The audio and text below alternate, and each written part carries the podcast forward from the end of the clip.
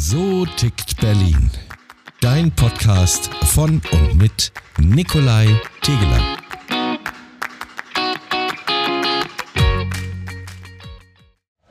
Hallo und herzlich willkommen zu einer brandneuen Ausgabe von Tegeler trifft. Wir haben heute das Vergnügen, eine der bekanntesten deutschen Synchronstimmen zu treffen. Von SpongeBob Schwammkopf bis Steve Urkel aus Alle unter einem Dach. Seine markante Stimme ist unverkennbar. Als Theaterschauspieler ist er immer wieder regelmäßig auf Berliner Bühnen zu sehen und als Sprecher von Matthew Broderick und Steve Buscemi gefragt. 1953 in Madrid geboren, kam er ein Jahr später nach Berlin. Nach einer erfolgreichen Bühnenkarriere konzentrierte er sich ab den 1980er Jahren vermehrt auf die Synchronisation. Hallo, lieber Nikolai, der Santiago hier. Ich freue mich schon riesig auf unser Gespräch in Charlottenburg bei meinem Lieblingsgriechen, dem Restaurant Samos, bei dem wunderbaren Christus. Und da du so oft danach gefragt hast, hier für deine Hörerinnen und Hörer das berühmt-berüchtigte Lachen von dem kleinen gelben Unterwasserschwamm, den ich seit über 20 Jahren synchronisiere, dem SpongeBob. Also alles Liebe und bis gleich dann. Erstmal, ja, vielen, vielen Dank für das äh, schöne Gespräch, dass wir hier uns ähm, in deinem, man kann ja sagen, dein Lieblingsgrieche, oder? Hier in absolut, Berlin. Absolut, Das Samos, so viel Werbung muss man vielleicht machen dürfen. Ja. Das Samos in der Leibnizstraße in Charlottenburg. Ja. Also der oder diejenige, der Lust hat, dich mal zu treffen, könnte dich hier tatsächlich auch mal treffen. Ja, so wäre der Satz richtig. Die Chancen werden nicht so schlecht. Den gibt es ja schon richtig lange. Ich habe mal recherchiert, äh, der muss ja schon 40, 50 Jahre sein hier, der Grieche, oder? Das kann gut hinkommen. Also ich selber habe 26 Jahre hier in der Leibnizstraße gewohnt und da war das natürlich hier meine Haus- und Hofkantine. Wir haben so viele schöne Abende hier verbracht, Feste gefeiert, Weihnachtsfeiern und Silvester und, und, und. Und bin ja jetzt auch schon zwölf Jahre hier, wo ich nicht mehr hier wohne, wo ich umgezogen bin. Und ab und zu zieht es mich natürlich immer wieder hierher und dann gucke ich mal rein und so auch heute. Und ich freue mich, dass hier ganz viele schöne alte Erinnerungen wach werden.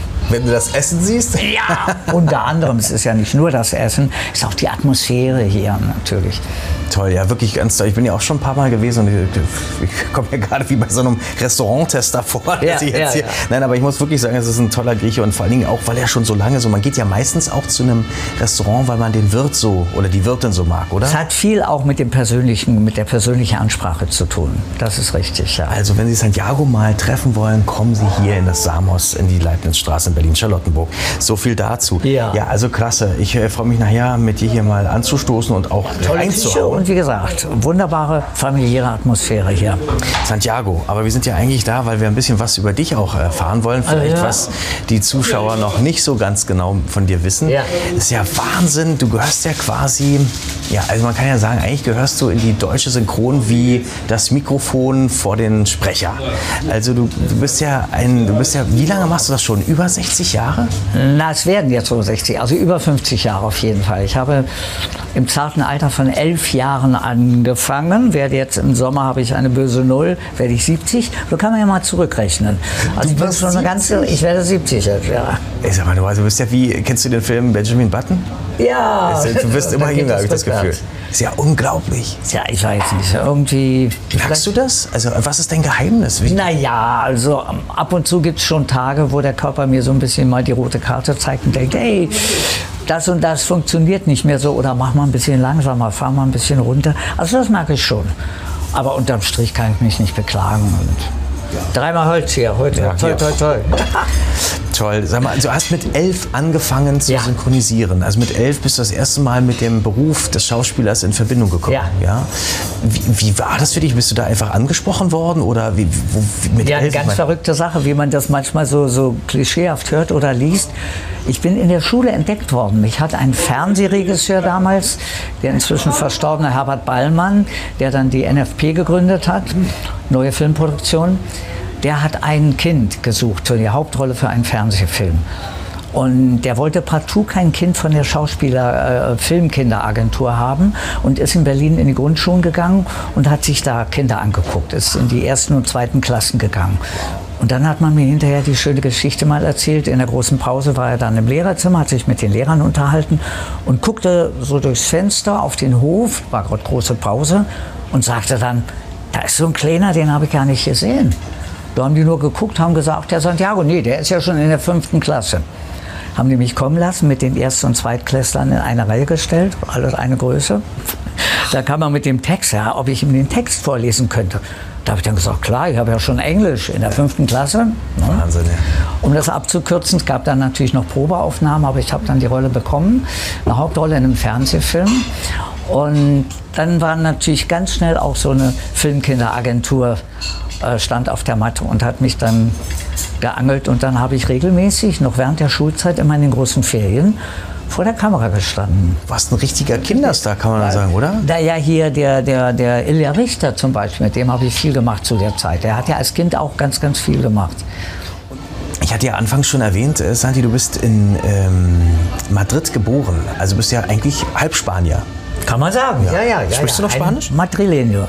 Nee, äh, ich war zu klein. Ich war ein Dreivierteljahr alt, als die Mami die, ihre Kinder genommen hat in Spanien und wieder nach Deutschland zurückgegangen gegangen ist. Und da war ich zu klein und bin dann aufgewachsen hier im schönen alten West-Berlin. Ja, Wahnsinn, das, da wollte ich auch mal drauf zu sprechen, bevor wir dann Ja. über deinen Schauspielweg. Das ist Berlin, Das gehört bei uns dazu. oder? An jeder Ecke. Naja, wir sind hier auch im Herzen Berlins. Also, du bist quasi im alten Westberlin groß geworden. Ja. Und zu einer Zeit, da war es ja noch richtig spannend. Kannst du noch ein bisschen was berichten? Also wie, wie, wie war denn das? Also ich meine, wir haben den, den Fall der Mauer. Ähm, ihr seid aus Spanien hier angereist. Wie war denn deine Kindheit hier? Also die war eigentlich sehr behütet. Die Mami hatte nicht viel, also wir mussten uns schon ein bisschen einschränken, aber das ging ganz gut. Ich bin ja mit drei Schwestern groß geworden und mit der Mami ohne Papa, äh, was nicht so ganz einfach war, weil man in dem Alter schon sozusagen der Mann im Haushalt sein soll. Habe mich aber, glaube ich, ganz wacker geschlagen. Gab so ein paar Sachen. Ich habe mir dann eine Carrera-Bahn gewünscht zum Geburtstag, war damals so groß angesagt bei den Kiddies Ja. und hatte eine schöne Carrera-Rennbahn und meine Schwestern hatten so die, ihre Barbie-Puppen. Ja, nur hat natürlich keiner mit mir Carrera-Bahn gespielt. Dann habe ich Schwester, mit meinen Schwestern Barbie-Puppen gespielt, weil keiner mit mir Carrera-Bahn wollte. Scheiße gemacht. Aber ansonsten, wie gesagt, habe ich mich, glaube ich, ganz wacker geschlagen. Ja. Und wie, wie, wie alt warst du da? Als ihr Naja, acht, neun, Neun, neun. zehn. Ja, das ist dann schon prägend. Klar, wenn man, dann, wenn, ja klar, ich glaube mich auch, ich bin bei meiner Mutter allein aufgewachsen. Ich hatte dann auch nicht, ich musste dann mal gucken, wo ich, äh, wie ich was mache und mit meinen Freunden. Ich hatte dann immer einen großen Freundeskreis, Ja, war ja, mein ja. Familienersatz sozusagen. Ah, ja, ja, ja. Und deine Schwestern sind aber nicht in die Schauspielerei gestiegen, oder? Nee, nein. Du bist sozusagen das einzige schwarze Schaf. Black Sheep of the Family, kann man sagen. Ja, ja. So, und wie war Berlin für dich in der Zeit? Hast du Berlin noch in Erinnerung, wie, ähm, wenn man das mit, mit heute vergleicht? Also ich bin ja im Kiez in Kreuzberg groß geworden. Die Großbärenstraße, Ecke Hagelberger Straße, direkt am Kreuzberg da. Und das war ein schöner Kiez, weil wir hatten unseren Spielplatz draußen und den Schulhort und den Kindergarten und alles. Das war alles im Umkreis, was man zu Fuß machen konnte und spielen. Also auf dem Kreuzberg natürlich in der Natur da. Und war alles da, was man brauchte. Und dann einmal im Jahr war dann auch in Kreuzberg der Rummel, wo wir dann Karussell fahren konnten und so. Und wenn ich so zurückblicke in Erinnerung, es war eine, eigentlich eine schöne Kindheit. Äh, als wir dann ein bisschen größer waren, war es nicht so einfach, weil die Mami ja arbeiten musste. Und dann hat derjenige von uns Kindern, der als erster aus der Schule kam, den Schlüssel um den Hals bekommen und hat sich dann schon ein bisschen auch um Einkäufe gekümmert. Und dann haben wir uns selber bekocht. Und abends, wenn die Mami dann von der Arbeit kam, haben wir sie von der Bushaltestelle abgeholt, von dem 19er Bus. Und Sie, äh, sind dann nach Hause gegangen, haben dann zusammen Abendbrot gegessen und dann haben wir so äh, berichtet, was jeder so über Tag erlebt hat. Das war dann so immer, wo die Familie dann zusammen war. Aber es war eigentlich eine schöne Zeit. Ja. Ja. Und hat- wenn du noch so zurückblickst, gibt's, ähm, hat sich für dich was verändert? Also ich meine, klar hat sich was verändert. Berlin ist größer geworden mit dem Fall der Mauer, aber auch vielleicht auch schöner. Aber gibt es was, was dich, was dir vielleicht auch noch fehlt, was, was, was damals besonders schön war? Weiß nicht, man, man sagt immer so, dieser, dieser Zusammenhalt unter den Leuten. Ich finde, dass die Stadt immer mehr anonymer geworden ist. Ja. Die Stadt ist gewachsen, ist auch immer mehr Multikulti geworden. Und vielleicht ist so ein bisschen auf der Strecke geblieben dieses Miteinander auch auf den Nachbarn achten oder mal fragen, brauchst du was, kann ich das für was für dich machen oder auch gemeinsam feiern oder was. Das gibt es punktuell sicher auch noch in den einzelnen Kiezen, aber so generell in der Stadt glaube ich, es ist die Atmosphäre ist ein bisschen kälter geworden und es ist alles ein bisschen anonymer geworden. Und dann dieses Tempo, Tempo, nicht? Es, jeder ist nur mit seinen Ellenbogen irgendwo unterwegs. Ähm, ja, also so empfinde ich das so ein bisschen. Wie schön, dass es dann noch solche Orte gibt wie diesen, oder? Ja. Die so überlebt haben. Ähm, und dann hast du gesagt, du bist sozusagen mit elf entdeckt worden. Hast Ja. deinen ersten großen Spielfilm gemacht. Na, das war so für das Vorabendprogramm, so Ja, na ja. 25, 30 Minuten. Wow. Aber die Hauptrolle halt, die Titelrolle sogar. Wahnsinn. Wie war das? Wie, wie, wie bist du da mit deinen Mitschülern? Wie haben die dich auf einmal aufgenommen? Warst du dann so der, der große Held, der Star oder ähm, haben die dich eher beneidet? Das, das war gemischt allerdings, muss ich wirklich sagen. Also mich hat, wie gesagt, ein Fernsehregisseur aus der Schule her entdeckt, der Herbert Ballmann. Und dann habe ich die Hauptrolle in dem Fernsehfilm gespielt und das haben in der Schule natürlich alle mitbekommen. Und dann gab es unter anderem auch Lehrer, die das toll fanden und auch Mitschüler. Und dann gab es aber auch, ja, das ist überall, wo man vielleicht Erfolg hat, stehen auch Neider auf der Matte, nicht? Weil die gab es natürlich auch dann. Und ein Lehrer, der kam immer an und sagte, ach, da ist ja der Filmfritze. Und hat mich im Grunde gemobbt, ne, vor den anderen Schülern. Wow. Vor den anderen Schülern hat er. Ja, ja, ja, ein Le- Lehrer. So, so, so. Ah, unser Filmfritze, na, erzähl doch mal und so, ne? Der war eigentlich. Äh, Ja, dem passte das irgendwie nicht. Oder vielleicht war er wirklich auch neidisch, weiß ich nicht. Äh, aber im Großen und Ganzen bin, bin ich mit den Mitschülern klargekommen. Die fanden das toll und dann haben dann gefragt, wie war's und was hast du da gemacht? Und ja, du hast ja schon gesagt, du hast viel mit Ilja Richter auch zusammengearbeitet. na, wir hatten damals eine Serie, Till der Junge von nebenan, glaube ich. Und da gab es so zwei Banden, die auf dem Bolzplatz immer gegeneinander, äh, also die rivalisiert haben. Und das weiß ich, da war der Ilja dabei und spielte den Anführer von, von so einer Bande. Und ich war dann in der Gastrolle auch in ein paar Folgen dabei. Und da haben wir jetzt erst mal zusammen zu tun gehabt vor der Kamera. Wow, du hast ja dann relativ viel gedreht auch. Äh, Ja, äh, dann kam ganz schnell so eine, so eine Filmkinderagentur und dann habe ich regelmäßig während der Schulzeit in den großen Ferien meist vor der Kamera gestanden. Es ging damals los mit diesen ganzen äh, Kinderserien, ZDF und so, Till der Junge von an, nebenan, alles dreht sich um Michael. Ähm, also ging ja ja. los mit diesen 12, 13 Teilen. Ja. Und da habe ich ganz viel gemacht, ja, ja. Bist du dann noch, hast du dann noch mal über, also bist du dann darüber auch auf, in deine Ausbildung geraten oder hast du gesagt, das brauchtest du gar nicht, weil du schon so viel gearbeitet und gedreht hast? Nee, nee, nee, nee, nee. Ich kann mich entsinnen, einmal bei den Dreharbeiten war die Dagmar von Thomas, meine Mutter, spielte meine Mutter. Die war ja staats, äh, staatliche Schauspielerin an den staatlichen Bühnen am Schillertheater. Und in der Drehpause hat sie mich dann gefragt, Mensch Santiago, wie ist denn das? Willst du das später mal als Beruf machen oder so als Hobby immer nebenbei und so? Und da habe ich dann gesagt, nee, ich habe, glaube ich, schon Blut geleckt. Ich könnte mir das vorstellen. Und dann meinte sie eben, ja, da musst du aber eine richtige Ausbildung machen. Ne? Äh, Sprecheunterricht und, und, und. Und hat mir dann äh, die Adresse von einer Schauspiellehrerin gegeben. Und da habe ich mich dann gemeldet, vorgesprochen und habe dann eine dreijährige Ausbildung gemacht bei der berühmten Hanni Hertha. Oh, da sind damals alle vom Schiller-Theater hingegangen, auch Ja. die großen Namen hier, äh, Bollmann und wie sie alle hießen, und haben so aktuelle Rollen dann nochmal aufgefrischt oder so ein bisschen eher die Technik. Es gab jetzt noch gar nicht so die richtige Schauspielschule, wie es heute äh, gab, oder? Weiß ich nicht, die kleinen privaten Ja, sowas, ne, genau, ja, Fritz Kirchhoff oder sowas. Ja, und bei der Hanni Hertha war das so, die war, die kam aus dem Ostteil der Stadt, aus Ostberlin und war staatlich geprüfte Schauspielpädagogin, war wow. also ausgebildet. Nicht einfach irgendwie eine ältere Schauspielerin, die sich ein bisschen Geld dazu verdient, sondern die hat das von der Pike auf gelernt. Deswegen sind auch die ganzen großen Kollegen zu der hingegangen und haben da der, bei der dann so phonetische Übungen gemacht oder eben eine Rolle, neue Rolle einstudiert oder Das ist so. spannend. Und musstest du dann auch, es gibt ja immer diesen Spruch, den, den äh, gerne ältere Kollegen sagen ähm, zu jungen Schauspielern, äh, geh mal erstmal in die Provinz, da kannst du dich abspielen und dann gehst du in die großen Städte. Ja, das sind so Klischees. ich glaube, bei mir hätte das auch nicht ganz, äh, ganz funktioniert, weil ich ja ein bisschen auffälliger Typ bin.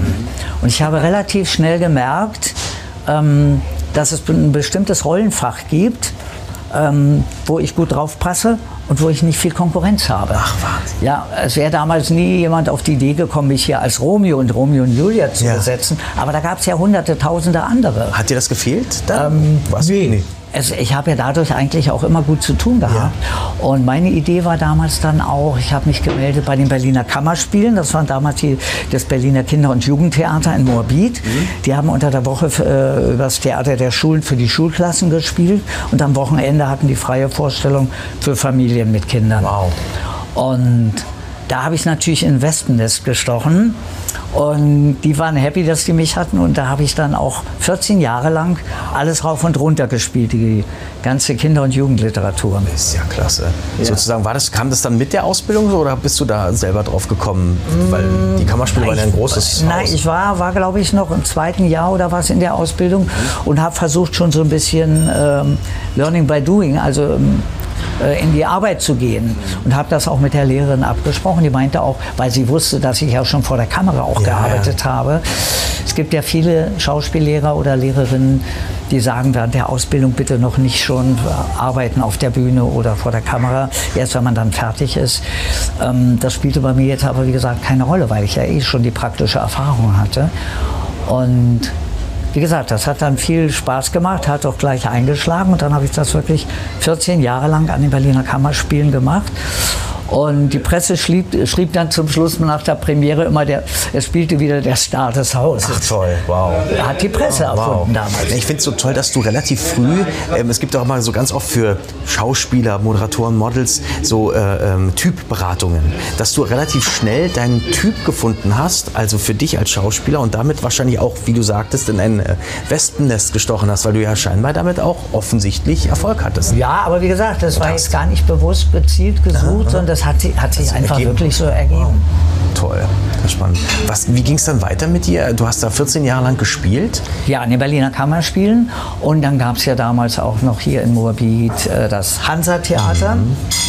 Was uns heute in Berlin komplett fehlt, so, ein- so ein äh, Mundart-Dialekttheater, nicht? Was es ja überall gibt, in Köln, in Hamburg oder was. Eine Hallervorden macht es ein bisschen, oder? Der macht so ein bisschen. Oder auch hier, ja, der Johannes jetzt Johannes, mit ja, ne? seinem ähm, neuen Theater da. Und ich finde, das muss auch wieder richtig belebt werden, weil das braucht eine Stadt wie Berlin auch. Und da habe ich dann ein paar Mal, damals noch beim Paul Esser gespielt, so Berliner Volksstücke, Posse mit Gesang und so. Und dann gab es damals auch noch hier die Tribüne, auch ein wunderbares Ja. Privattheater hier am Ernst-Reuter-Platz. Klaus Sonnenschein und Edith Klaus Hanke, ne? Sonnenschein und Edith Hanke, die da auch viel gespielt haben und ähm, die auch ähm, ähm, Mitbegründer waren. Stimmt, oder ja, äh, stimmt. Auch, das Theater ist ja auch schon lange nicht mehr weg. ja, das ist jetzt ja, eine Bank. Alles, alles, ja, ja, ja, ja, ja. Alles wegrationalisiert worden, ja, ja. Sag mal, und du hast also relativ viel hier gespielt, du hast äh, gedreht.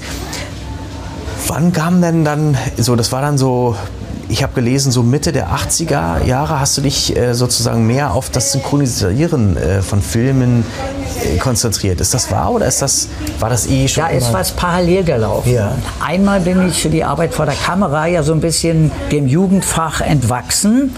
Ja. Äh, Und da waren dann nicht mehr die entsprechenden Rollen da für mich. Und parallel dazu ähm, ist das Synchrongeschäft groß angelaufen. Damals der Kirch, Leo Kirch, der ja aufgekauft hat wie blöd. Und da gab es die ganzen privaten äh, neuen ähm, TV-Kanäle und Sender, die dann rund um die Uhr 24 Stunden gesendet haben. Und die brauchten erstmal Material. Und da haben wir ja, das war so ein Boom im Synchron. Und 80er Jahre so. ja, ja, ja, Ende 70er, Anfang 70er, 80er, Mitte 80er Jahre so. Und da haben wir ganz viele tolle Sachen, auch so Hollywood-Filme gemacht, so, so Teenager-Komödien und alles von dem John Lewis zum Beispiel hier, Wow. The Breakfast Club oder Wow. Ferris macht blau, Ach, ja. so diese Klassiker. Das war die große Zeit und da, ja, dann, da rückte dann die Synchronarbeit immer mehr in den Vordergrund und wurde eigentlich ja zum, zur Nummer eins. Weil das andere Theater oder auch die Arbeit vor der Kamera, das war dann nur noch punktuell immer mal, wenn sich was ergeben hat. Aber wie genau bist du da reingekommen? Ich meine, es war so ein Boom. Hat man dich, bist du da einfach ins Studio gegangen und gesagt, hallo, ich bin der Santiago Ziesma, ich bin Schauspieler, ich möchte jetzt auch was sprechen? Nee, also Synchron, das hat ja relativ früh angefangen, auch durch die, durch die Arbeit vor der Kamera. Ja. Weil wir ja ganz viele Sachen, äh, Außenaufnahmen nachsynchronisiert haben, äh, unsere eigenen Produktionen. Das heißt, ich stand dann im Synchronstudio und habe meine eigenen Szenen, die wir außen gedreht haben, nachsynchronisiert.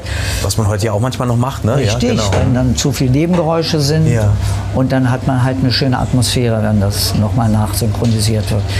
Und da sind die dann aufmerksam geworden und so habe ich dann so einen Fuß reinbekommen, schon auch noch während der Schulzeit im, im Synchron. Oh, wow. Und parallel dazu hatte ich einen Klassenkameraden in der Oberstufe, in der Oberschule, hier 8., 9. Klasse, der dann äh, mich mal fragte, sag mal, du machst, arbeitest doch vor der Kamera und so. Mein Vater macht Hörspiele, so Kinderhörspiele. ja. Der würde dich gerne mal kennenlernen. Das war der Kurt Wethake hier, der, unser großer Hörspielproduzent in Berlin. Ja. Und dann habe ich parallel dazu da dann auch so einen Fuß reinbekommen in die Hörspielszene. Und so im Nachhinein betrachtet, denke ich, man denkt immer so ein Zufall oder so. Aber ich denke, als ob das irgendwie so ja, Karma oder Schicksal oder wie auch immer ist, dass, dass der nun ausgerechnet in meiner Schulklasse war. Ja? Oder das andere, dass der Regisseur mich da in der Schule entdeckt. Also ich bin da in so ein Fahrwasser gekommen. Ich habe mir das ja nicht selber ausgesucht. Ähm, aber ich hatte eigentlich keine andere Wahl. Ich musste das dann machen. Du machst es ja ist dann ja gut Gott und- sei Dank gut gegangen. Ja, und- wie immer und noch immer. Ich meine, du hast ja, Ja, ja, gesagt, ja. fast 60 Jahre bist du in diesem Beruf. Also das muss Ja. man ja erstmal nachmachen. Das ist ja eigentlich unglaublich. Gerade wenn man heute die Situation äh, betrachtet, wir kommen Ja. gleich nochmal auf Synchron direkt zu sprechen, Ja, aber ja. es wird ja nicht leichter, weil die KI, also künstliche Intelligenz Ja, Einzug ja, hält. ja, ne? Es wird, ja. wird immer mehr digitalisiert. Das heißt, es wird ja es gibt einen, sagen wir mal, einen Arbeitsbereich, der in den 80er, 70er, 80er Jahren noch sehr, sehr groß war, Ja. wird jetzt doch ein bisschen eingeschnitten. Ne? Ja, ja, und vor allen Dingen, ähm, die Bedingungen werden immer, immer, immer schwieriger, nicht? Äh, time is money, nicht? Es muss alles immer in mehr, immer kürzerer Zeit äh, geschafft werden. Ähm, meiner Meinung nach ganz oft auf Kosten der Qualität. Ne? Dann hast du synchronisiert und das ist, mein, das ist ja dann ein, ein ähm, großes Ste- Steckenpferd mittlerweile auch geworden. Ich meine, du bist, äh, das hatte ich anfangs auch schon, eine eigentlich mit die bekannteste deutsche Stimme, die man, die eigentlich jeder kennt, ja fast jedes Kind auch kennt. Also äh, angefangen von SpongeBob, ich bin ja aufgewachsen noch mit Steve Urkel. Ja, ja, ja. Äh, es ist ja unglaublich. Wie bist du denn da? Gab es da ein riesen Casting? Äh, hat man dich sowieso angesprochen, weil man dich kannte oder weil, weil deine Stimme sowieso markant ist? Warst du sowieso gleich besetzt? Wie, wie bist du da rangekommen? Wie Nee, nee, das? es waren ganz normale Castings, wie das ja immer ähm, der Fall ist, wenn es jetzt eine größere Rolle ist für eine Serie oder eine Hauptrolle, auch in einem Kinofilm, dass ein Casting, also ein Probesprechen veranstaltet wird. Und oft sind dann eben, wenn das aus Amerika kommt, ja die Supervisor dabei. Die dann immer mit dem Slogan kommen, very close, very close. Also auch wenn die die deutsche Sprache nicht verstehen, die hören ja und sagen, das muss immer ganz dicht am Original sein. Und das ist dann einmal sowohl bei diesem Steve Urkel in der Serie Alle unter einem Dach oder aber eben auch beim SpongeBob wohl der Fall gewesen, dass die sagen, ja, der Santiago ist am dichtesten dran. Und da habe ich dann den Zuschlag bekommen. So bin ich zu den Rollen gekommen. Unglaublich. Wie lange machst du jetzt SpongeBob schon? SpongeBob über 20 Jahre. Ich glaube 2002 haben wir angefangen. Und du hast ja mit dem auch alles erlebt. Ne? Du singst, du machst ja eigentlich deine ganze Palette, die du vorher auf der Bühne machtest, Ja. jetzt quasi mit, mit SpongeBob, Das oder? ist das Schöne, dass ich das da verbinden kann. Ja, ja, also im Schauspiel sprechen und, und Musik und singen. Und du hast natürlich auch nochmal, und das muss man ja wirklich sagen, ein Riesenglück, nicht nur dein Talent, aber auch ein Glück, du hast ja eine komplett neue Fangruppe auch erschlossen dadurch, oder? Richtig, ja, ja, ja, ja. Das kann man ja auch nicht selber bestimmen Nee. oder steuern. Ja. Das ist über die Jahre passiert, ja. Überleg mal, also wie, was für, also wie toll, das ist so, so spannend. Ich meine, es gibt ja auch einige andere SprecherInnen und Sprecher, ähm, aber die, die, die Popularität auch bei so einer jungen Zielgruppe ist ja Wahnsinn. Ich, meine, ich weiß, ich kenne dich ja auch schon eine Weile und wir sind mal durch Hamburg gelaufen und über die Reeperbahn und dann hieß es, hey Santiago, Spongebob, das ist ja verrückt, das ist ja wirklich faszinierend, obwohl sie dich nur sehen, sie haben dich ja gar nicht sprechen gehört in dem Moment. Ja, Ja, das ist das Verrückte, weil Synchron war ja Jahre, um nicht zu sagen jahrzehntelang ein sogenanntes Dunkelgewerbe. Ja, also solange man den Mund gehalten hat, ging alles gut. War dann höchstens mal, wenn man im Taxi unterwegs war und sich mit dem Taxifahrer unterhalten hat und der guckte dann immer in den Rückspiegel. Ne? Und so, kann das sein, dass ich Ihre Stimme schon mal gehört habe oder so? Ähm, das hat sich alles verändert. Und ich sage immer, das ist jetzt die Generation YouTube, Internet, Social Media, TikTok, was da alles. Da ist so viel unterwegs an Videos, Fotos. Das heißt, ich brauche gar nicht mehr den Mund aufzumachen und die Leute erkennen mich. Und das ist ja nicht nur in Deutschland so, auch in der Schweiz, Österreich, überall, wo zum Beispiel der SpongeBob ja auf Deutsch läuft. Ich erzähle gerne die Geschichte, wo ich Freunde in Wien begrüßt habe und besucht habe. Und wir waren auf dem, dem Wiener Prater, auf diesem Rummel da. Und ungefähr so 20 Meter entfernt so eine Gruppe Jugendlicher. Und so, okay, der SpongeBob. So, ja. Also das passiert da dann auch. Ja. Ne? Wow, das ist äh, schon ein Privileg, das ist klasse. Also, Schön, wow, vor allem, das ist ja ein Feedback für die Ja. Arbeit, die man macht. Endlich mal, weil du kriegst es ja, Ja. also als Fernseh-, Filmschauspieler noch weniger eigentlich nur, wenn du mal in einer Premiere bist, kriegst du ein Feedback unmittelbar. Richtig, ne? richtig, ja, als ja. Synchronsprecher, Schauspieler eigentlich nie. Ja, Ja, und das ist ja ja- toll. Machst du denn, äh, findet man dich auf Social Media? Also machst du, betreibst du deine Social Media Kanäle noch selber oder hast du jemanden? Nein, ich habe jemanden, ich bin angesprochen worden von einem Riesenfan, ähm, der angeboten hat, das für mich zu machen oder wie nennt man das, zu hosten, Hosten, ja. zu betreuen, weil ich gesagt habe, ich habe die Zeit überhaupt nicht. Und es gibt ja über, über meinen Namen auch bei, bei, wie heißt das alles hier, TikTok, TikTok, Instagram, Instagram, YouTube. YouTube. gibt es da tatsächlich Kanäle und die betreut ein lieber Freund von mir, der Marcel, und der hält mir da den Rücken frei und kümmert sich auch um die, die Anfragen, Autogrammanfragen und, und, und. Sonst könnte ich das gar nicht machen.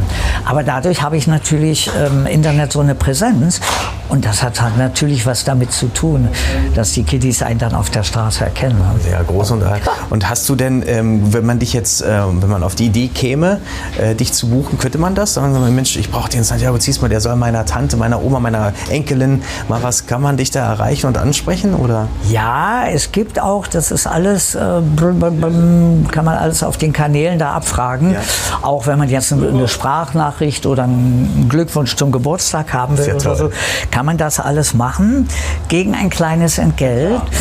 Und da bin ich dann auch gefragt worden, "Ah, hast du das so nötig oder so? Und ich habe gesagt, nee, ich will daran, damit ja nichts verdienen, aber ich nehme das Geld äh, ähm, für Spenden, Wow. weil ich bin unter anderem Botschafter hier in Berlin für die Kinderschutzengel Toll. oder auch für ein, ähm, ein Tierheim in Mölln, wo ja der Claudio herkommt, wo wir aufgetreten sind in Mölln und unterstütze da das Tierheim. Und die haben so zu kämpfen jetzt nach Corona, weil so viele Menschen die Spenden reduziert oder eingeschränkt haben. Und jetzt, wenn man sich überlegt, ähm, alles ist teurer geworden, Inflation und alles. Das heißt, die Spenden äh, gehen so zurück, überall bei den Vereinen, bei den Gemeinnützigen, die darauf angewiesen Ja, sind. ja. Und eben auch hier die Kinderschutzengel in Berlin. Toll. Und dann freue ich mich, dass, dass ich durch solche, solche Aktionen da Geld einnehmen kann, das dann aber direkt weitergeht als Spenden. Das möchte ich noch mal als Appell nutzen, ja. Also wenn Sie Herrn Ziesmer buchen, dann geht das direkt als Spende ins Tierheim oder an die Kinderschutzorganisation. Es, also so Sprachnachrichten oder so. Also, ne? Ähm, weil alles gemacht. andere, was Arbeitsaufträge sind oder so, das ist natürlich nach wie vor auf Rechnung mache ich gegen Entgelt. Toll. Ja.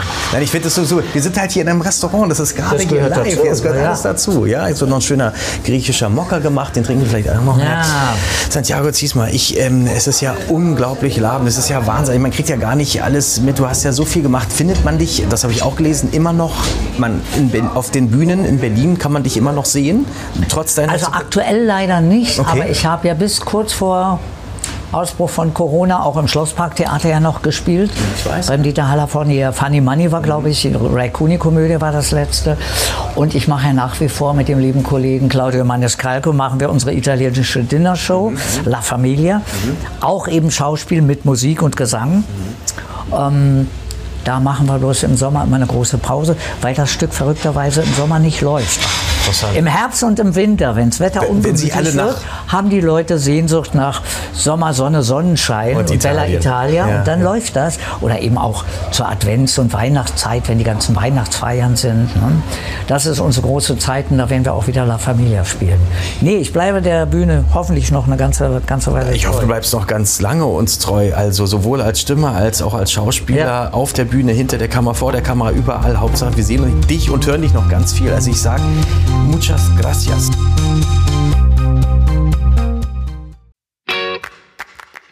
So tickt Berlin. Dein Podcast von und mit Nikolai Tegeler.